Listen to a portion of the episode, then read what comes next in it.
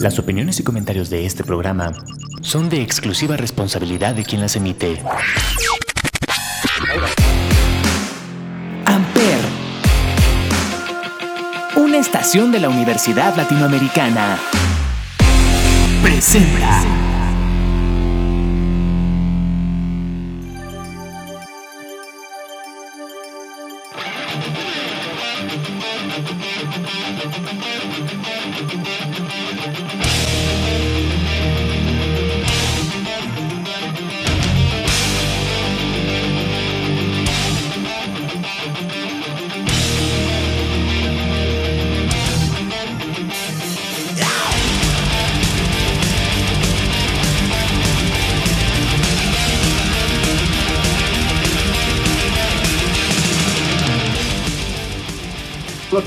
Este podcast llamado eh, Sonidos en el Aire a través de Amper Radio de la Universidad Latinoamericana y como todos los miércoles nos acompaña Olivier. Olivier, ¿cómo estás? Hola, Ismael, como siempre, contento de estar en un episodio más de Sonidos en el Aire por Amper Radio. Así es, y recuerden que en este podcast hablamos de música, hablamos de discos, de bandas, de artistas y demás. Y pues en esta ocasión vamos a seguir con nuestra eh, saga de colores de discos. Eh, recuerden que ya hicimos el episodio rojo, el episodio naranja y pues en esta ocasión vamos a hacer un episodio verde para cambiarle un poquito al, al círculo cromático. Eh, verde es un color extraño porque es un color eh, que incluso en publicidad se usa para representar la naturaleza, pero también de repente es un color un poquito aberrante, ¿no? Porque recuerda como a enfermedad. Sí, sí es un color que se usa también en, pues en el cine de terror, se usa mucho por la parte de, de que te genera como un poco de asco o de... Sí, te, te hace sentir intranquilo. Exactamente. Y pues bueno, encontramos eh, bastantes discos que, que, tienen este color en su portada. Y pues bueno, vamos a empezar con el metal, eh, con una banda que lamentablemente su vocalista falleció eh, el año pasado, eh, Trevor Strand. Y pues bueno, es una banda de deathcore melódico que ya lleva eh, bastantes años eh, dentro del mundo de la música. Estamos hablando de Black Dahlia Murder. Eh, si alguien no ubica por qué se llaman así, es por unos crímenes que sucedieron en Hollywood en los 50s, 60s. Mm, no estoy seguro, pero sí son de esos, de esos casos famosos. ¿Qué fue en 1947? Unos 40, ok. Sí, 1947. Elis ¿Qué? Basada en el asesinato Elizabeth Short. Elizabeth Short. Una mujer que encontraron muerta en, en, en, Los Ángeles en 1947. Así es. Y lo extraño de ese caso es que apareció cortada a la mitad. Sí, que era demasiado sangriento el. Pues el, el asesinato, ¿no? Que fue lo que llamó la, la, la intención. Sí, de partida a la mitad en la cintura. Qué, qué raro. Sí, exacto. Y pues bueno, esta banda eh, ya lleva activa bastantes años, desde el 2001. Eh, todos sus discos eh, tienen como esta temática de cosas eh, de terror. y del disco del que vamos a hablar es el último disco que sacaron con Trevor Strand, que es este Verminius, un disco del 2020 que justamente su portada es verde. y la portada pues justamente parece como una escena lovecraniana, una escena hasta incluso como del Señor de los Anillos eh, como este lugar del. Ay, ¿cómo se llama el lugar de donde salen los Nazgul? ¿Ras al Ghul? No, eh, El Monte de Doom. Bueno, es que. Ajá. Dol Guldur. No. Dol Guldur. Dol Guldur, sí. Es que es una imaginaria muy común, ¿no? en, los, Sí.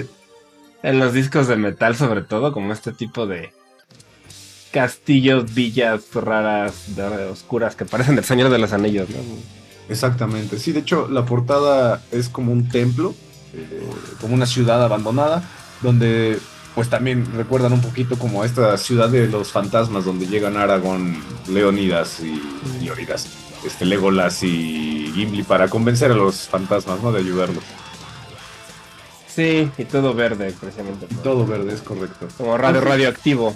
Como exacto ese verde radioactivo, justamente. Entonces vamos a escuchar eh, la canción homónima de este disco. Eh, este disco se llama Verminius, es de Black Dahlia Murder y esta es la canción homónima. Vamos.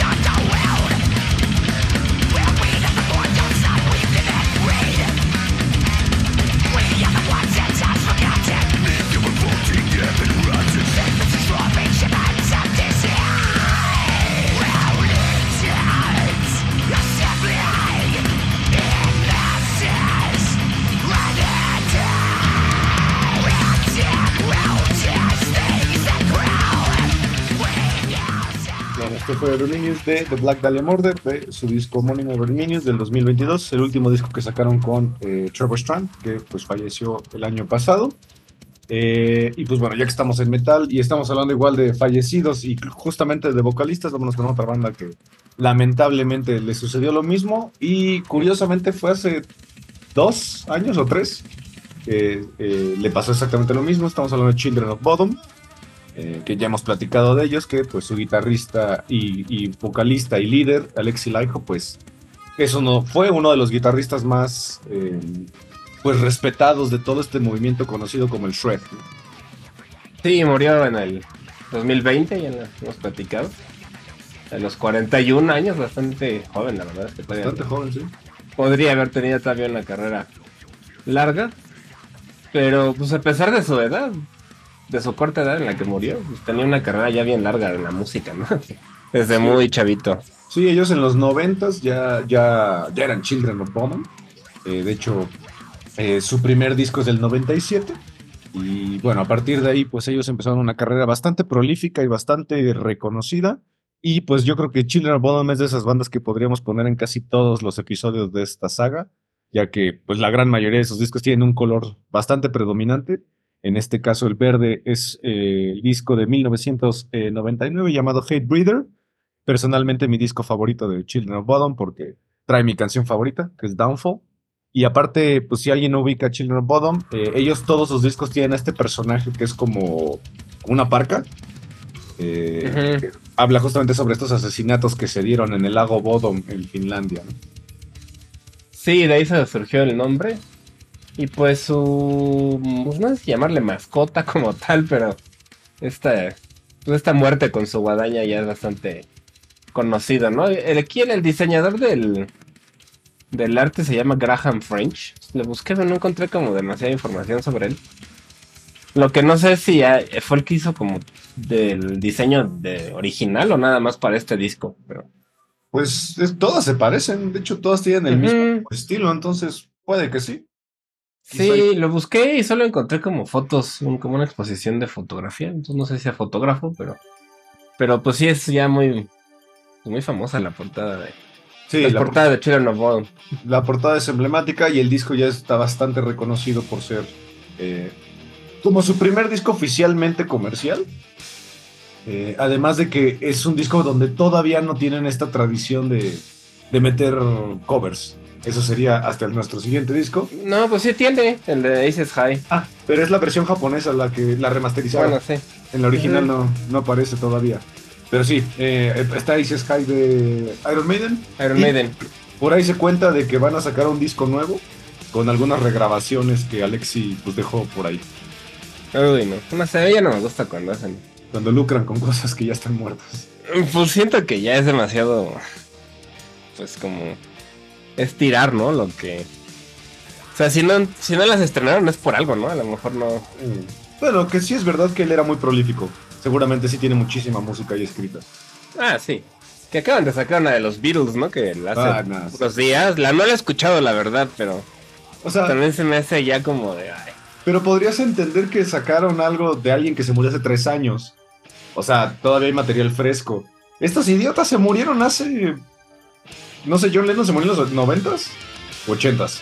No, ochentas, no, no, no sé. En los ochentas. Y George Harrison se murió creo que en el 2003. O por ahí. O sea, ya, ya, ya pasaron como 20 años. Se murió en 1980, yo Lennon.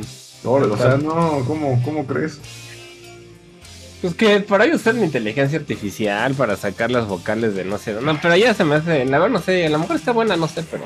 Yo creo que Yoko Ono se quedó sin dinero. Pues probablemente sí. No, que también bueno. Nirvana hicieron un par de veces eso, ¿no? Sí, exacto, que reconstruyeron una canción de Kurt Cobain como... Más bien, una can- hicieron una canción como si lo hubiera escrito Cobain. Sí, que el You Know You're Right, ¿no? Algo así. Sacaron hace Sí, ya muchos años. Exactamente. Y pues bueno, vamos a escuchar esta canción llamada Downfall eh, del disco Hate Breeder de Children of Bodom, un disco con portada verde. Se ve como la aurora boreal, ¿no? Sí, atrás, que es muy famoso, son muy famosos en, en Finlandia y justamente está el lago, el lago Bodom. Sí, tienen esa tonalidad verdosa, ¿no? Y Las, auroras Sí, boreales. es, es correcto, así que bueno, esta canción se llama Downfall.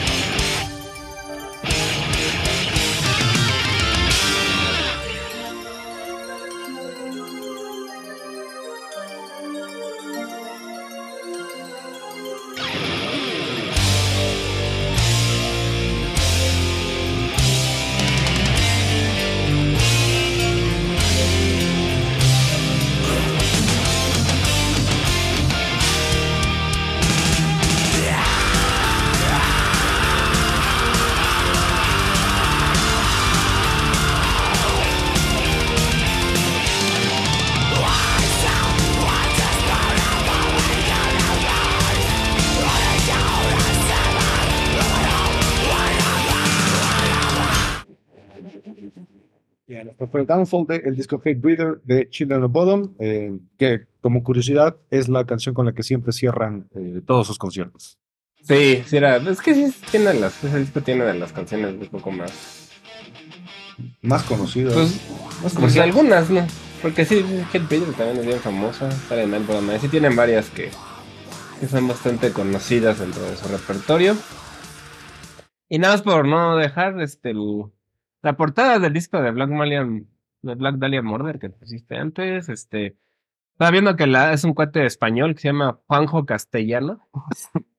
que es un diseñador gráfico que tiene decenas de portadas de discos de metal, sea, un montón. ¿Cómo se llama? Juanjo Castellano. Es español y tiene, sobre todo de death metal, pues, tiene montones.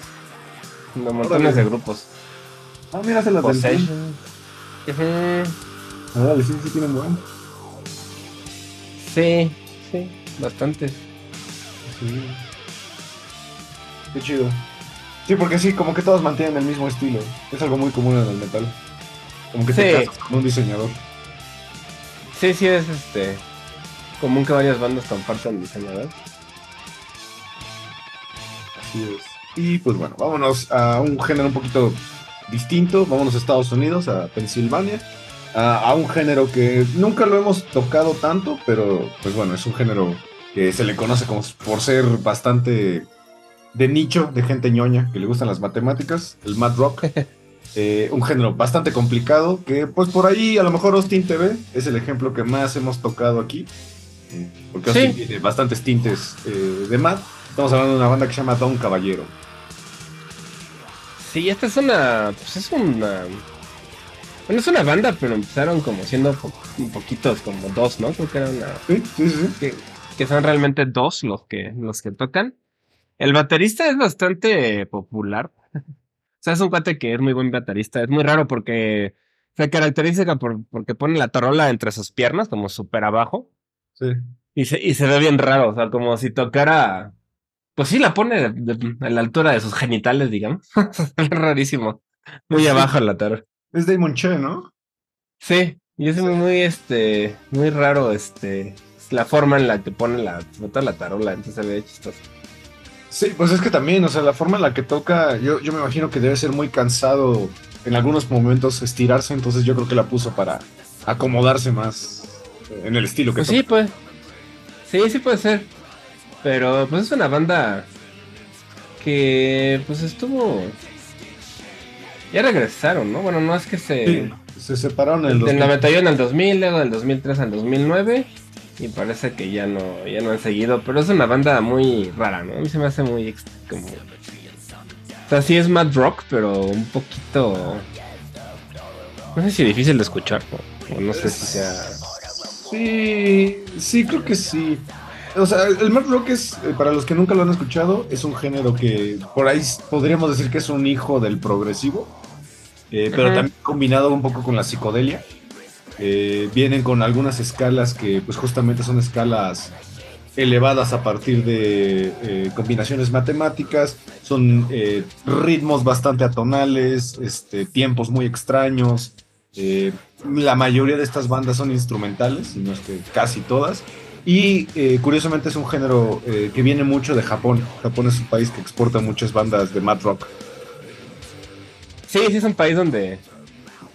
Pues yo creo que son tan... Como obsesivos con las cosas que se clavan, ¿no? En la música a niveles así de... Pues precisamente para hacer cosas ya muy complejas, ¿no? Muy... Exacto. Pues sí, como de estudio, ¿no? De, de conservatorio. De conservatorio, exactamente. O sea, es como si alguna, como si todos los instrumentistas de un conservatorio hicieran una banda de rock. Saldría algo parecido a esto. Eh, Sí. También es muy característico que normalmente usan efectos bastante complejos, sobre todo los, los guitarristas tienen pedaleras bastante difíciles. Y como decíamos, el baterista, eh, aquí los bateristas pues sí brillan bastante, ¿no? No son nomás de acompañamiento, aquí sí brillan. Sí, aquí sí se... Pues todos, ¿no? La, la... bueno, en este caso Don Caballero son nada más este guitarra y, bat- y batería, ¿no? Por lo menos en... Al principio, y sí, sí se nota, este... Pues que los dos son muy buenos, ¿no? O sea, son... pues son- se nota que han estudiado bastante y, y tocan cosas bastante complejas. Así es. Y pues bueno, vamos a escuchar un disco llamado What Burns Never Returns. Es- vean la portada porque la portada es increíble. Está padre, es una fotografía. A mí me parece como si fuera un ovni, ¿no? Encima de una casa o algo así. Me- me pero no sé exactamente qué sea. Es, me recordó mucho a, a una película que se llama El Cuarto Contacto. No sé si la has visto. Ándale, sí, ajá. Con Mila Jovovich. Parece una escena de ese estilo. Y algo curioso también es que la gran mayoría de las bandas de Mad Rock tienen esa estética en sus portadas.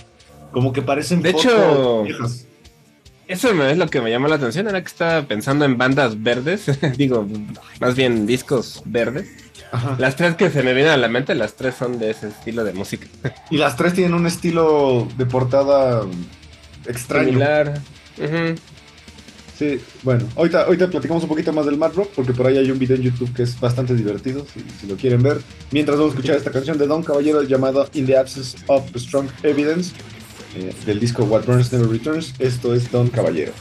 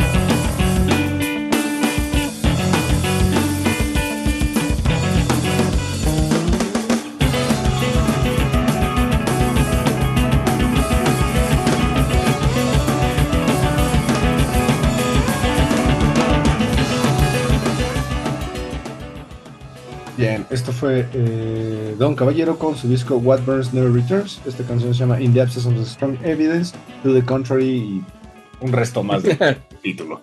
Eh, Sí, que eso también es una característica, ¿no? Que le suelen poner títulos largos a sus canciones o, o basados en cosas de ciencia también. Sí, hay muchas cosas, muchas cosas de ciencia y muchas cosas como muy que precisamente son matemáticas. Eh, Lo que les iba a decir es que por ahí un, hay un señor que según yo es como profesor de litera, de perdón, de matemáticas y además es guitarrista y que en YouTube tiene un video de explicando Mad Rock, pero te lo explica con ecuaciones de cómo cómo hacen esa canción y cómo hacer para que tu canción, digamos, tenga eh, el appeal propio del Mad Rock y si le saben a la matemática ya más compleja, creo que es un video que vale mucho la pena. Si no, solo van a ver un señor haciendo matemáticas. Eso me pasaría a mí ya. Sí, duras aparte, penas y aparte es curioso porque el Mad Rock se desprendió también de otro género que pareciera que no tiene nada que ver, pero tiene mucho, que es el emo. Eh, Pues sí, sí es. El shoegaze, ¿no? Y todo eso también un poco. Son, son como esta hermanos. parte. Sí, sí tiene esta como tonalidad un poco melancólica, ¿no? No sé si. Emocional. Y, y, ajá, y que suele ser bastante instrumental, aunque sí cantan en el shoegaze y en el, Sí, y en el emo, pero igual es bastante instrumental. Yo te estaba leyendo, no sabía que esta banda, Don Caballero, que son tres realmente, es un trío, bajo, guitarra y batería, que su intención siempre fue contratar a un baterista, digo un baterista, un vocalista, pero que les empezó a ir tan bien y los empezaron a contratar para tocar y todo, que, que dijeron, pues ya para qué, ¿no? Y así instrumental la estamos armando, ya para qué vocalista. sí, exacto. De hecho, también ya hemos platicado de otras bandas de este estilo. Platicamos la vez pasada de Giraffe Giraffes en los discos. Naranja, que también tienen bastante alimento de- del Mad Rock. Y pues bueno, si alguien quiere saber de dónde salió todo esto, se dice y se conoce mucho por ahí la historia de que la primer banda de emo y de Mad Rock de la historia es una banda que se llama eh, Slint, que de hecho su, su portada de, de su disco debut, que es el Spider-Land, es de las portadas más icónicas de la historia de la música. Eh, si quieren empezarle en este estilo, busquen esa- ese disco, Slint. Perdón, la banda es Slint. El disco es Spiderland. Y de aquí se supone que surgió todo este movimiento. O sea, My Chemical Romance, este, The Used, eh, Kyodos, eh, Circa Survive. Todo este tipo de bandas no existirían si no hubiera existido eh, Slint. La portada son ellos como en el río, ¿no? Como, Del agua, sí, que les llega a la cabeza. como nadando en un río, algo así. Y por eso todas las portadas de este tipo de música son como fotos. Sí, es cierto. Sí. Sí, Así sí, que- sí. Pues bueno, pasando otra vez al Mad Rock, con una banda un poquito distinta y tal vez un poco más compleja. Eh, esta es una banda llamada Disrhythmia. Eh, es Eso una es banda hasta que- la palabra me cuesta, siempre que la intento escribir no me sale, es como... Sí, sí, Está muy tienes rara que- la- Tienes que pensar, seguramente. Eh, Pero Disrhythmia eh, es una banda que en sí pertenece también un poco a este género, solo que ellos están más metidos como al, al rock progresivo o al metal un, progresivo. un poco más metalero, sí. Exacto, ellos le metieron un, un poco más de avant-garde incluso. eh, pero sí, es una banda que incluso comparte por ahí algunas, algunos elementos del jazz. Tiene canciones que Sí, son muy bastante jazzera. jazzeras. Que de Eh, hecho el pero- jazz pues podría ser la base del mad rock, ¿no? O sea, Sí, sí, ah, sí, completamente, completamente. Si te vas súper al pasado, ¿no? Ellos lo evidencian un poco más.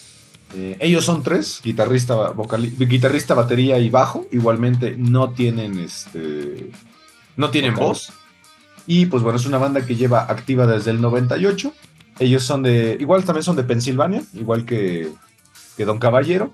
Y pues bueno, ellos, de hecho, eh, lo que estaba viendo es que en los festivales de math hay un festival que se llama el Mathematical Rock.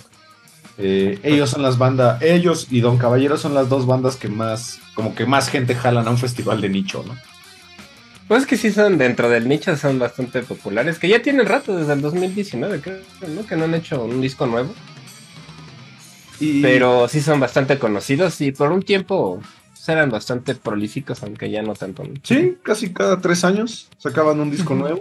Eh, que digo, para un género tan difícil, seguramente es algo eh, bastante complejo de realizar, pero pues sí eran antes una banda más, más constante, ¿no? Entonces, este, Sí. escuchar este, este disco, que es el que escogimos, que se llama No Interference, que pues la portada realmente no...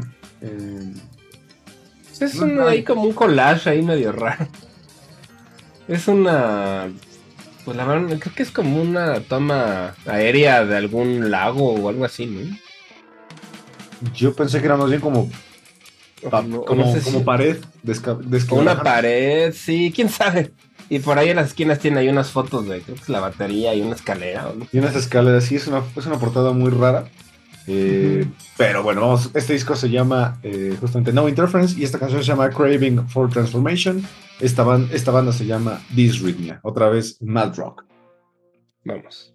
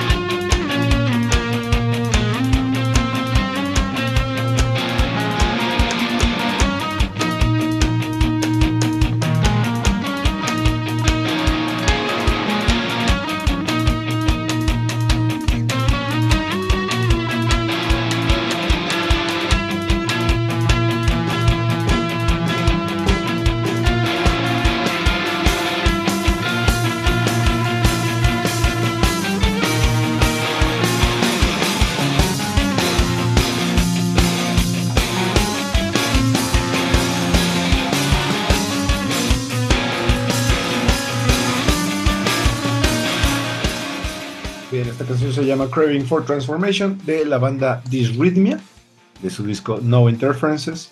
Eh, una banda que les va a costar un poquito de trabajo, como decía Olivier, eh, pronunciar, ¿no?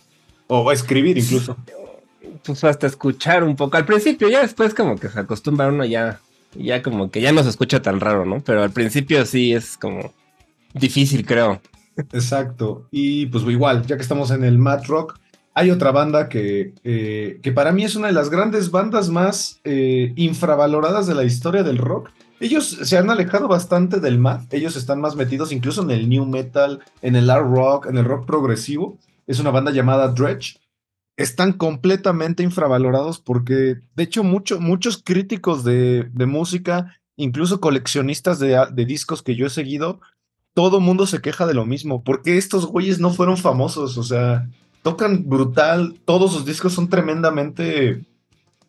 cierran muy bien. Nada más por ahí tienen un disco que es un poquito extraño, pero todos los demás, su discografía es bastante sólida eh, y nunca fueron famosos. ¿De ellos hablamos en la de discografía perfecta o de cuál? Porque me acuerdo que sí, ¿verdad? Sí, es correcto, sí. Sí, yo siento que no sé, a mí se me hace que tienen un sonido lo suficientemente raro como para que.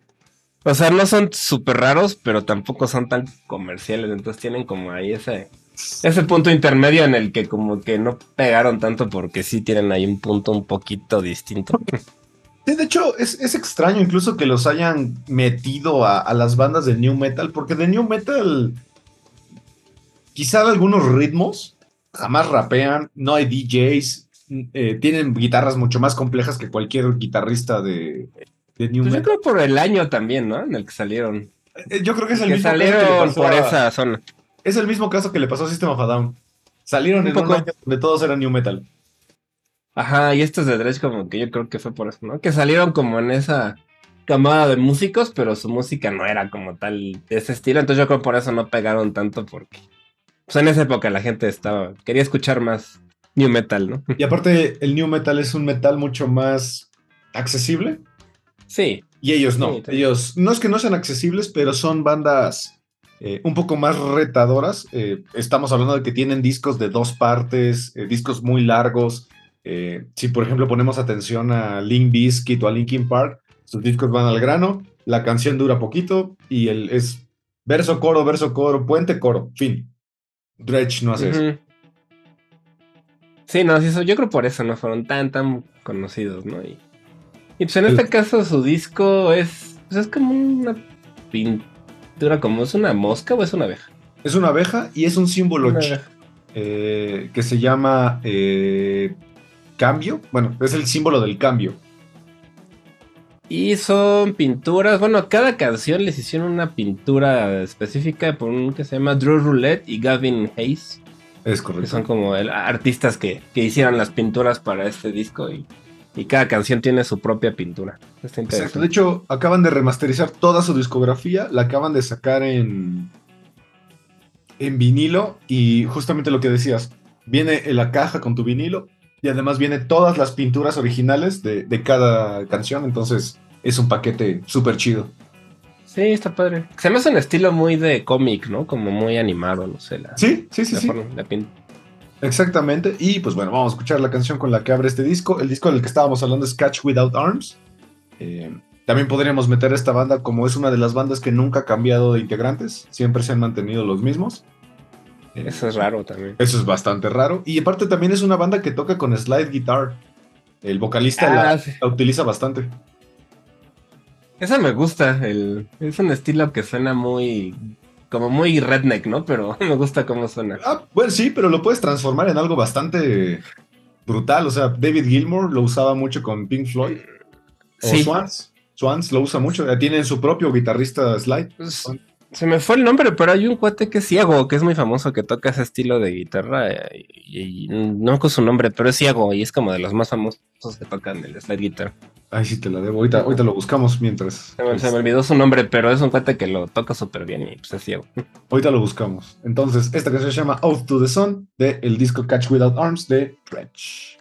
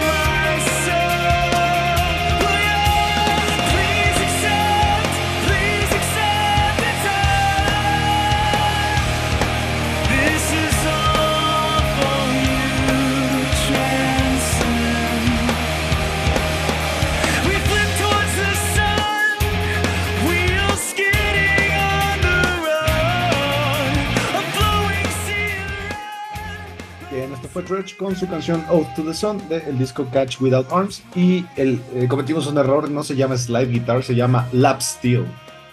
Ah, la, sí, cierto, la, sí. Es el lap Sí, que steel. se la ponen, es horizontal, ¿no? Sí, te la, la puedes poner como una mesa o hay gente que la pone en sus rodillas. Sí, la slide guitar es como el tubito ese de vidrio, ¿no? Que se- Exactamente, Ajá. sí. Eh, Y es un instrumento creado eh, a, a principios del siglo XX, en 1922 más propiamente, por la marca Martin. Y que el primer guitarrista que realmente popularizó esta, este instrumento es Jimmy Page, de Led Zeppelin. Mm, claro, que sí lo, lo utilizaba, sí. Él lo usaba Es mucho. que Jimmy Page hasta el arco del violín. Todo, ¿no? ese, ese güey usaba todo. Sí. De hecho, creo que también popularizó mucho las guitarras dobles. ¿Te acuerdas que tenía una Gibson? Ah, claro. doble? Sí, esos Gibson dobles, es cierto. También las popularizó y, y, pues bueno, ese güey popularizó todo lo que conocemos hoy. Todo, sí, todo. Sí, la verdad. Y pues bueno, vámonos a un género completamente distinto. eh, un género de una persona que yo creo que es, este es de los músicos que odias o amas. No hay un punto medio. eh, un tipo llamado Richard Melville Hall, mejor conocido como Moby, que si alguien nació o creció en los noventas, seguramente conocerá a Moby por todas las canciones tan famosas que tuvo. Moby es un tipo pues bastante extraño. Es un tipo que tiene todos los brazos tatuados con letras. O sea, ni siquiera es un tatuaje como una forma. Es una letra que dice Animal. tatuado no me había fijado. Es, es medio nuevo, dice Animal Rights, pero son, es una letra literal, es un, como si fuera un anuncio. Ya. A mí. Moby, híjoles, como músico se me hace bueno, pero el cuate es demasiado intenso, ¿no? O sea, es como- Es un. o sea, bájale a Morrissey. tu... Es un Morrissey. Am, pero todavía más clavado, ¿no? En la- o sea, eh, además de vegano, es como todas las causas que puede se suben, ¿no? Como. No sé. Sí, es, es un tipo muy raro. Es un tipo que ha estado calvo toda la vida. O sea, yo no, nunca lo he visto con cabello, jamás, jamás, jamás. Eh, es un tipo Sí, se ve que se quedó calvo chavito. Sí, es lo más eh, que, que tenga alopecia joven. Eh, es Sí. un tipo que pues se ha metido en tantos géneros musicales que es un poco complicado decir qué hace. Se le conoce mucho por la música electrónica, sobre todo como Sí, es este lo que te iba a decir. ambient, ambient electrónico, el down tempo, el techno, el dance. Como pop, pop electrónico. Es un multiinstrumentista. Eh, otra cosa importante de él es que él es cristiano, entonces también está muy, Además. muy metido en esas cosas. Eh, es un tipo que, pues además, produce bastante, bastantes bandas. Y eh, otra cosa importante, era íntimo amigo de David Bowie. Entonces, eh, le produjo gran parte de su obra final a David Bowie. También. Yo eso ya es bastante. Habla bien de él, ¿no? Así David Bowie Sí, te si Bowie te deja soporta, producir. yo creo que está bien. Eh, Él estuvo muy metido en, en un este, problema en el 2006 que se llama el, el caso de la neutralidad de red, que era justamente sobre... Es algo parecido a lo de Napster, eh, pero sobre contenido de artistas en Internet. Y él testificó justamente en contra de esto. Sí, él siempre ha estado metido, ¿no? En, En pues, todas en las todo lo que tiene que ver con causas, pues bastante de izquierda, ¿no? Como Sí. Bastante, bastante, bastante. Sí, PETA, por ejemplo, está muy metido en PETA. Eh, está- tiene su propia fundación que se llama Move On, que justamente habla sobre los derechos de los animales. Y en el, eh, justamente el disco del que vamos a hablar, que es un disco que sacó. Eh, ay, perdí el año, perdón. Bueno, es que no es un disco propiamente de Moby, eh, es un disco que sacó como con una banda alternativa eh, que se llama The, The Void Pacific Core. Entonces es como, como si hubiera hecho un ensamble, eh, pero es un disco que tal cual todas las ganancias eh, pues fueron hacia justamente refugios de animales, hacia ese tipo de pues de movimientos. Eh, es del 2016 y es un disco que todas las canciones hablan justamente sobre algún problema que los humanos cometen contra la naturaleza. Ok, este creo que no lo he escuchado, ¿no? No estoy, no estoy muy seguro. La portada, por lo que dice aquí, es, es una foto de él mismo. O sea, Moby tomó la foto y la. ¿Y no ubicas de quién es la obra de arte de los espejos? Ay, no. Es de esta artista japonesa llamada Yayoi Ah, Kusama. ya. Es de Yayoi Sí, ya, ya. justamente. Eh, Ella hace cosas padres, sí. Eh, yo tengo mis debilidades contra ella, pero No es el punto. El punto es Moby. Eh, vamos a escuchar esta canción que se llama Rob and Matter del disco These Systems Are Falling. Eh, esto es Moby con eh, The Voice Pacific Core. In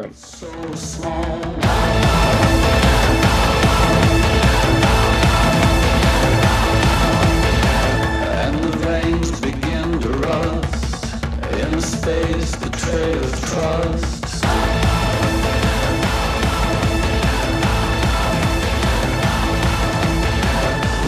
trust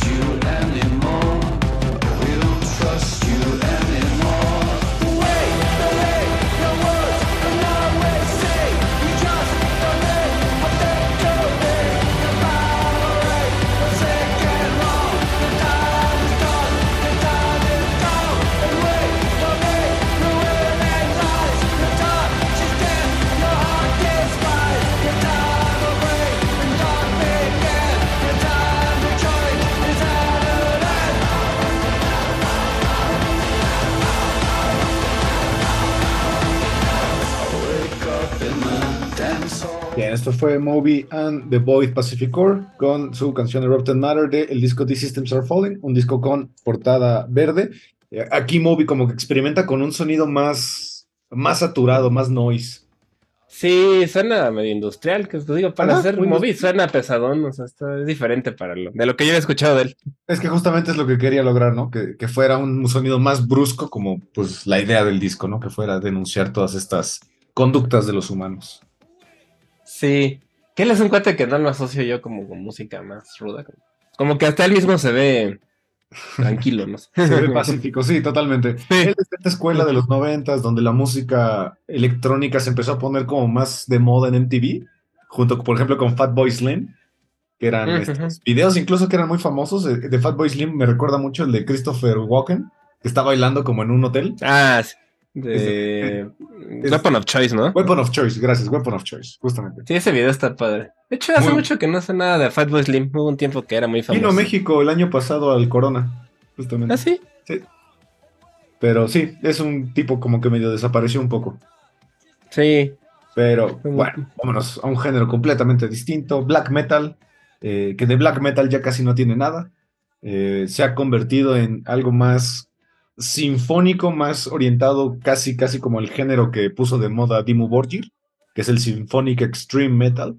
Es una banda que es bastante respetada, ellos son de Londres y que pues ellos ya llevan en la industria más de 30 años. Estamos hablando de Cradle of Filth, una banda que empezó siendo black metal puro y creo que tuvo un, un- golpe muy, un cambio muy brusco, muy de golpe eh, a mediados de los noventas y se separaron no completamente el black metal, pero ya no son black metal puro, ¿no?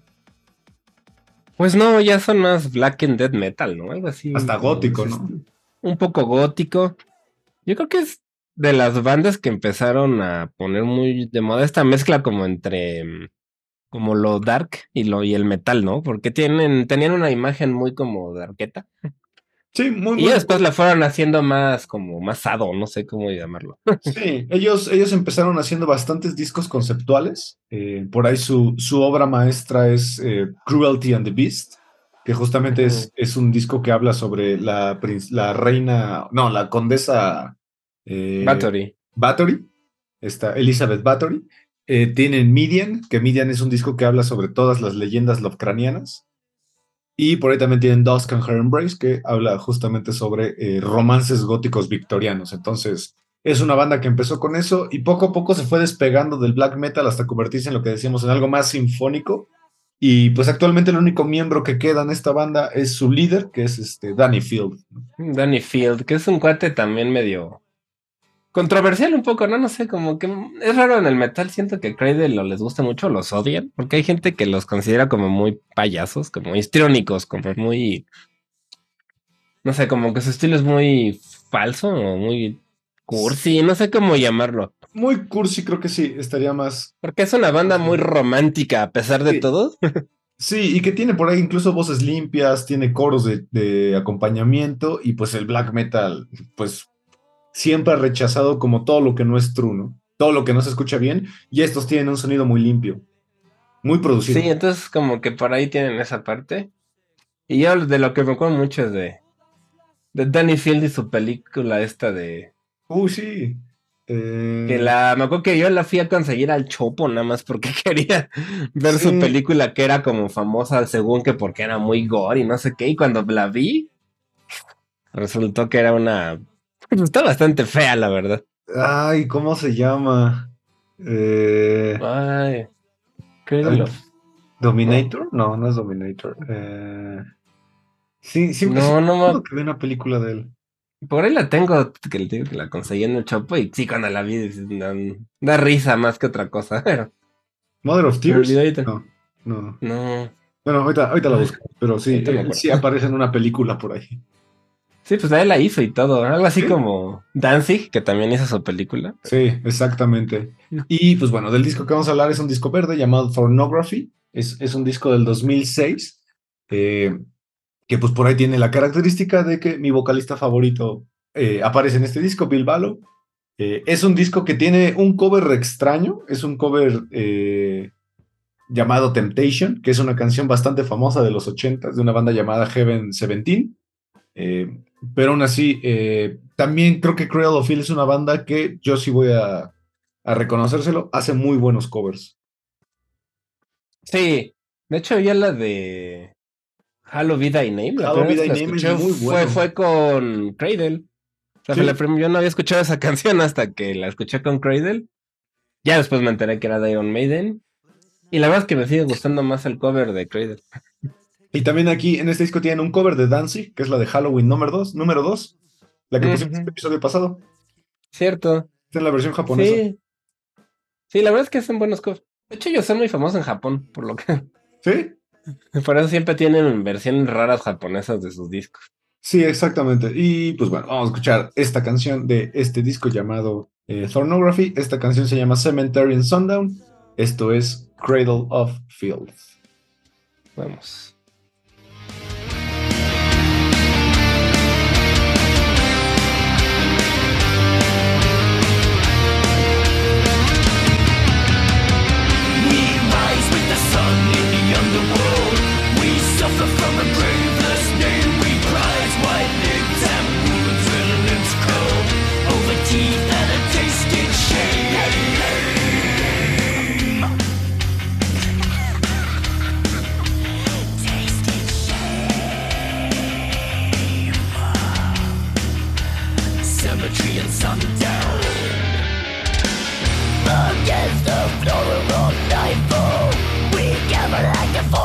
War war so spiteful With a stake in the of dawn To conjure forth the past nights of pain resplendent the surface of the of death the sheets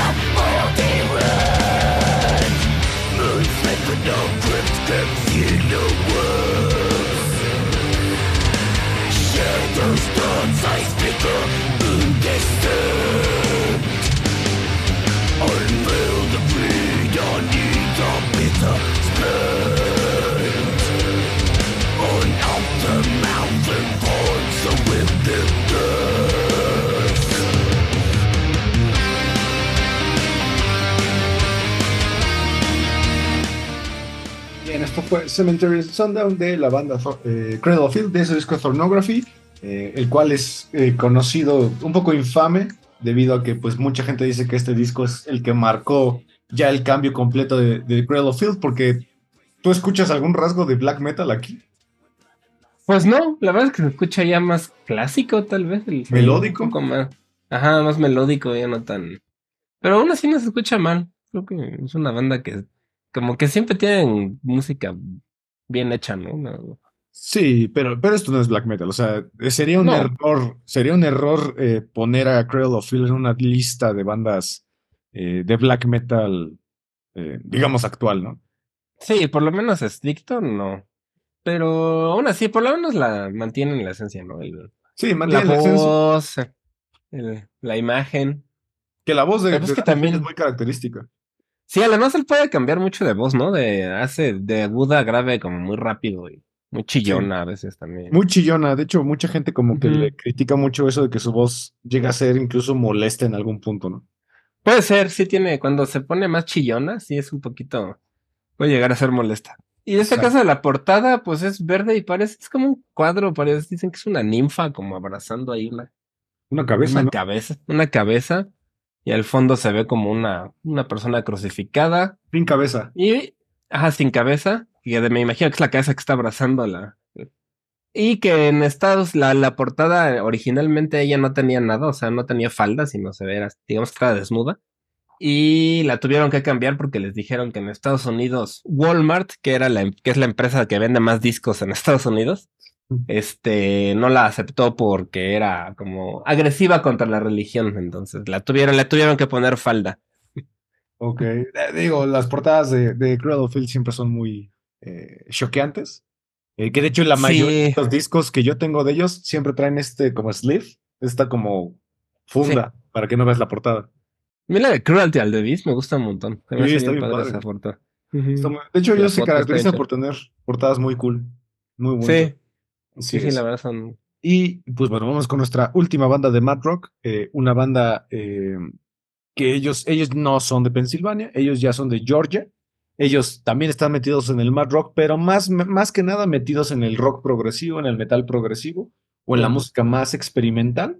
Eh, ellos llevan desde el 1999, eh, aunque se separaron en algún momento. Y eh, si les gustan, por ejemplo, bandas como Rush, King Crimson, eh, los Mars Volta, tienen mucho de The Mars Volta esta banda. Eh, puede que ellos les gusten. Esta banda se llama Canvas Solaris. Y es una banda. Pues no, no, la verdad no creo que sea tan conocida. O sea, no, no, no creo que mucha gente la, la conozca porque sí es igual de, este estilo de, de mad rock. Pero que a mí me gusta mucho porque se me hacen. Sea, son un poco más pesados que el. que Don Caballero o, o Disrhythmia, ¿no? Y es una banda que está como muy metida en la parte del espacio. Como que todas sus canciones tienen que ver con cosas del espacio y de nebulosas y de planetas y de. No, como de. de astrología, ¿no? astronomía. Astronomía. Sí, eh, de hecho, la portada que escogimos eh, es, de, es de un disco llamado. eh, bueno, es un EP, más bien. Es un EP, es como su primer EP. Ajá. Exacto, y justamente es eso, no es una nebulosa. Es una nebulosa así que se ve este. Pues verde sobre un poquito de negro. Y está padre, es una foto. pues es una foto del espacio realmente. Sí, es una foto real. no estoy muy seguro que es. Sí, es una nebulosa. Pues la verdad no sé si una galaxia, no soy muy bueno para distinguir, pero. Sí. Pero pues sí es como ahí el. algo en el espacio. Exactamente. Y pues bueno, vamos a escucharlos a ver si les recuerda algo, por ejemplo, de Mars Volta, por ahí de Rush, por ahí de King Crimson. Esta canción eh, la vamos a llamar ma- eh, Cosmic Microwave, porque pues, es una canción bastante larga, eh, como, bien, como bien decías de este tipo de géneros. Esta canción se llama Cosmic Microwave, Background Radio, bla, bla, bla, bla, de la banda Canvas Solaris de su disco Spatial Design.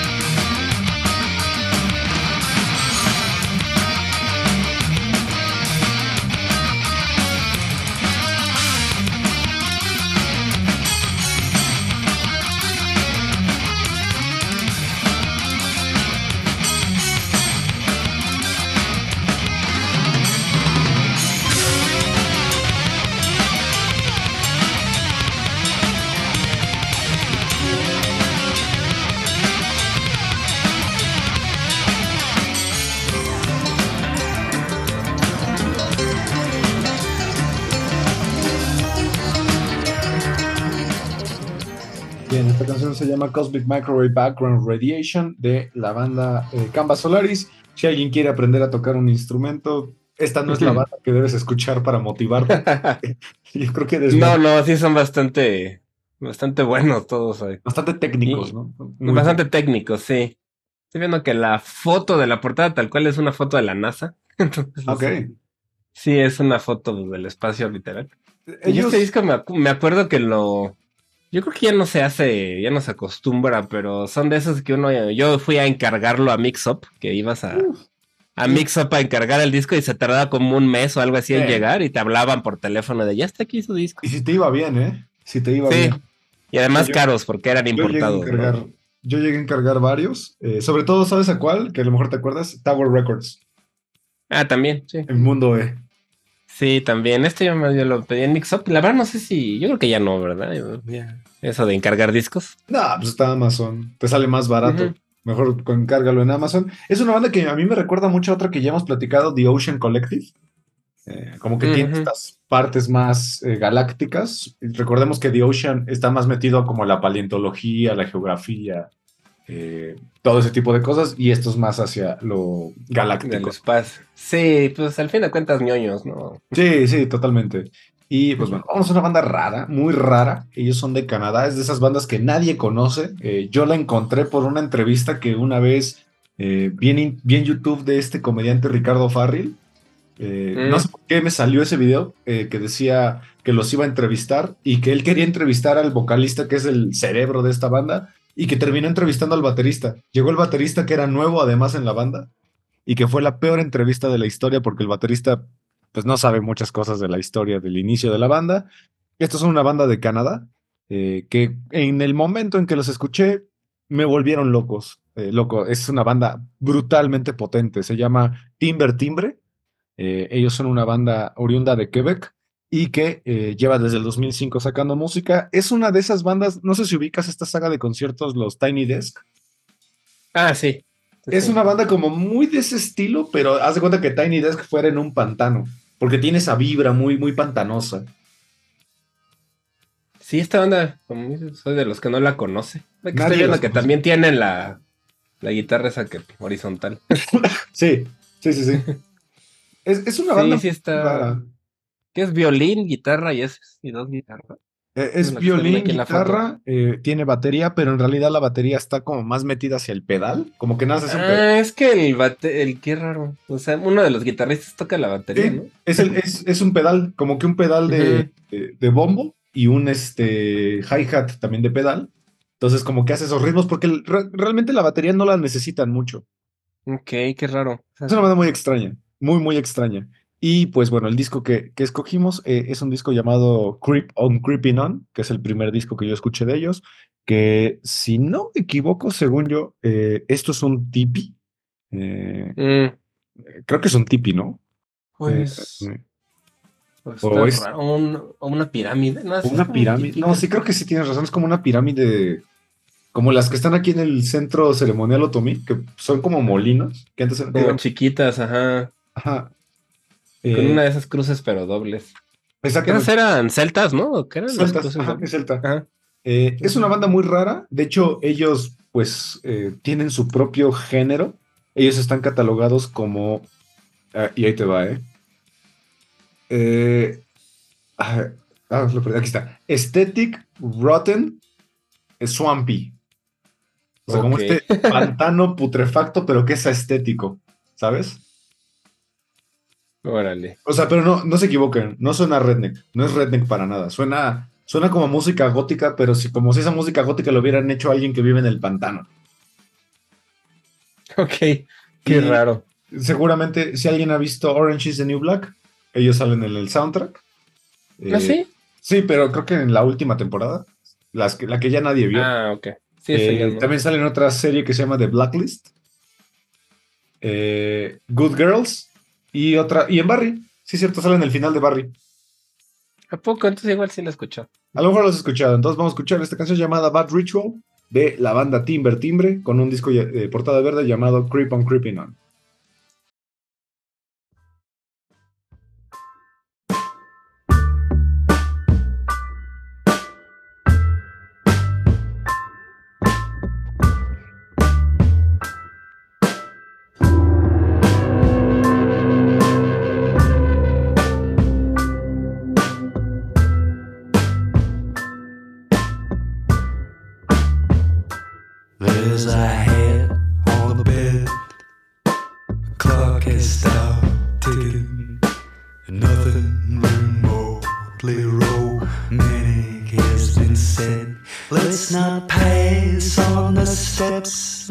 The season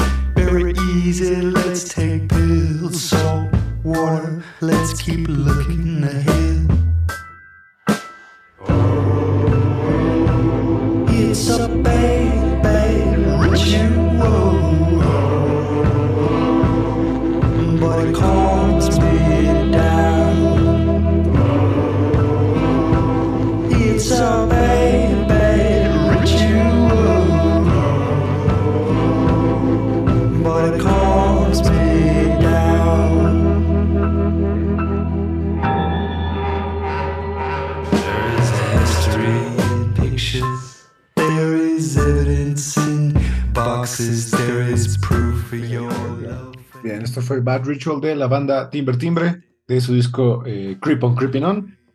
¿Te- ¿No te suena como si fuera una banda sonora de una película de asesino serial?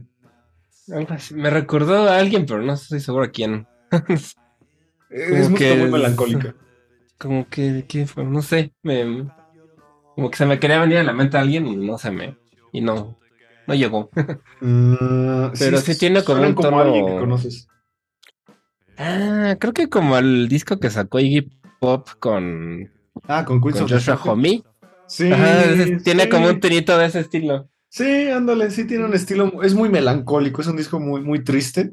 Eh, ellos, ellos son una banda muy melancólica. eh, pero el último disco de. Bowie también tiene como ese Sí. Si les gustan bandas como por ejemplo Cigarettes After Sex, ellos tienen una vibra eh, parecida, pero mucho más como oscura, más ab- eh, abrasiva, ¿no? Eh, Morphine, hay un grupo que se llama Morphine. Mo- Ajá, ajá, ajá, algo, algo así. Eh, y pues bueno, ya para terminar, vámonos con una banda otra vez de ñoños, solo que estos no tocan mad rock, tocan rockcito más convencional, incluso cayendo en el power pop. Eh, decimos que ellos son ñoños porque justamente durante una gira dejaron, dejaron de girar para regresar a la escuela, para graduarse de Harvard. Ellos, eh, varios, no sé, no sé si todos o solo tres, por lo menos Rivers Cuomo sé que sí.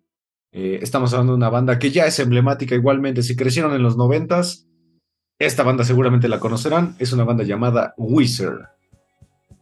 Wizard, que sí son como la banda de ñoños por excelencia, ¿no? Sí, totalmente. Porque todos los integrantes, sobre todo el vocalista y guitarrista, sí se ve súper. Parece Milhouse o algo así. Sí, todos, todos se ven como Milhouse. Es una banda de Milhouse y de Ned Flanders. Pero es una banda que a mí me. Yo la conocí por unos covers de los Deftones. Tienen un cover de la Say Ain't So. Saint So es Y de la ellos. Ajá, por eso. Y los Deftones tenían un cover de esa canción. Ah, ok. Y alguna vez en alguna entrevista, no sé qué revista era, este. Chino Moreno dijo que Wizard era de sus bandas favoritas. Y yo sí me puse a buscarlo. Me, me llamó mucho la atención que. Como que eran muy conocidos dentro de este mundo de. Pues de los metaleros, a pesar de que es una banda no metalera. Es que tocan. De repente te, te dan riffs muy pesados. Sí, Sí, como Hashpipe, por ejemplo. Sí, Hashpipe, pero de repente te avientan Island in the Sun. eh, que es una canción Que a mí bastante. se me hace una canción bonita. Está, está como A mí me da una hueva tremenda esa canción porque está tan choteada Es que eso sí. Que me da una hueva impresionante. Pero ellos justamente son una banda que son bastante respetada eh, Sí. e incluso son bastante constantes. Ellos tienen una saga de discos que son los cuatro eh, en la portada con un fondo de algún color. De hecho, esta es una banda que también podría aparecer en este en esta saga sin problemas. ¿no? Sí, tienen el azul, el verde, el blanco. Exacto. Y también tienen Normalmente son ellos. ¿no? O sea, salen como ellos y, Sí, nada más y un ellos. color de fondo. Y, y tienen además bastantes covers. Tienen discos de puros covers de los ochentas. Tienen discos de Ujú. puros covers de Van Halen, eh, que es el Van Wizard. Sí, Y está bien raro ese. eso es rarísimo, pero sí es una banda que pues ha sido muy respetada y además es una banda muy querida. Y por lo menos conoces una canción de ellos. Sí, son bastante populares, realmente tienen canciones muy, muy conocidas. Y pues sí, son bandas que yo, lo conocí porque le gustaba Chino Moreno. y ya después salió la de Hashpad y eso es como que en esa época resurgieron bastante, ¿no? Sí, se resurgieron bastante, pero de hecho son bastante prolíficos. Ellos sacan discos casi cada dos años. Incluso han sacado dos discos por año. O sea, es una banda muy prolífica. Sí, sí son. Pues no sé por qué, pero sí tienen ya mucho tiempo y son bastante populares. Y creo que son. A mí me caen bien, por lo menos caen bien. Sí, se, se ven buena onda. Así que, pues bueno, vamos a cerrar este episodio de banda- eh, bandas que tienen discos verdes con esta saga de colores que hemos estado haciendo. Eh, gracias por escucharnos otro miércoles aquí en Sonidos en el Aire a través de Amper Radio de la Universidad Latinoamericana. Olivier, muchas, muchas gracias. Muchas gracias a ti, Ismael, como siempre, y gracias a Amper Radio y a la ULA por el espacio. No se olviden de escuchar 35 milímetros, nuestro programa de cine. Así es, nos vemos el siguiente miércoles y nos despedimos con esta canción del disco eh, verde de Wizard, es el disco homónimo. Eh, esta canción se llama Simple Pages. Hasta la próxima. Hasta la próxima.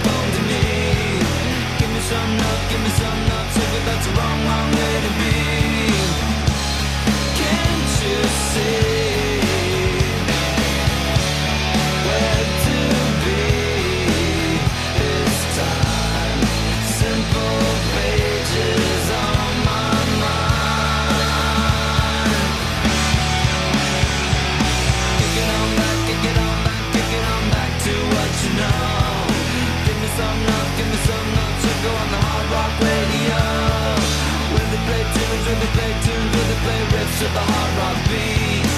Give me some love, give me some love, sugar from the top with the old school needs. Can't you see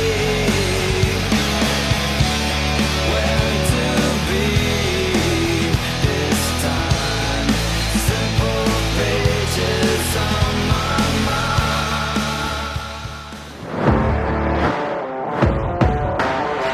Amper, donde tú haces la radio. Presentó.